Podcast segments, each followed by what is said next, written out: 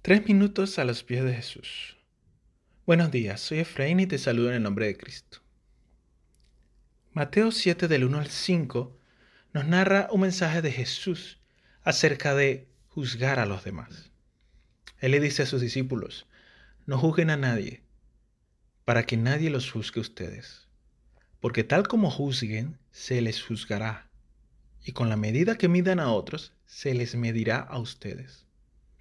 ¿Por qué te fijas en la astilla que tiene tu hermano en el ojo y no le das la importancia a la viga que está en el tuyo?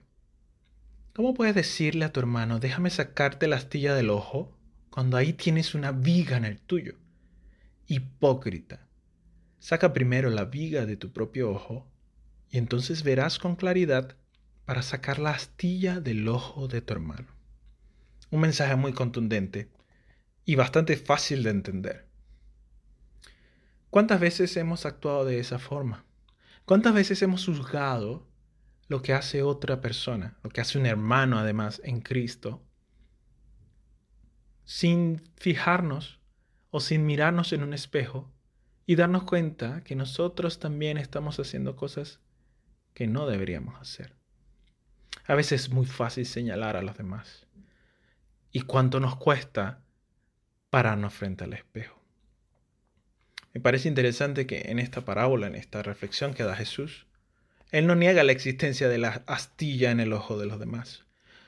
Efectivamente, todos tenemos errores, todos tenemos debilidades y todos hacemos cosas que de alguna u otra forma no, no agradan a Dios.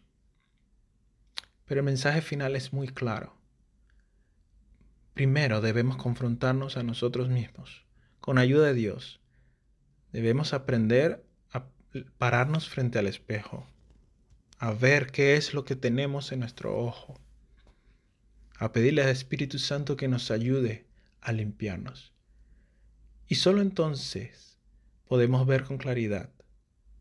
Y me gusta como al final Jesús dice que después de ese ejercicio de limpieza personal podremos sacar la astilla del ojo de, de nuestro hermano me parece interesante porque muchas veces somos muy rápidos para juzgar, pero en el fondo no queremos ayudar a esa persona.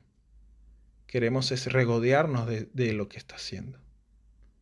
Que el Espíritu Santo nos ayude a que podamos quitar de un lado toda hipocresía en nuestro corazón al respecto.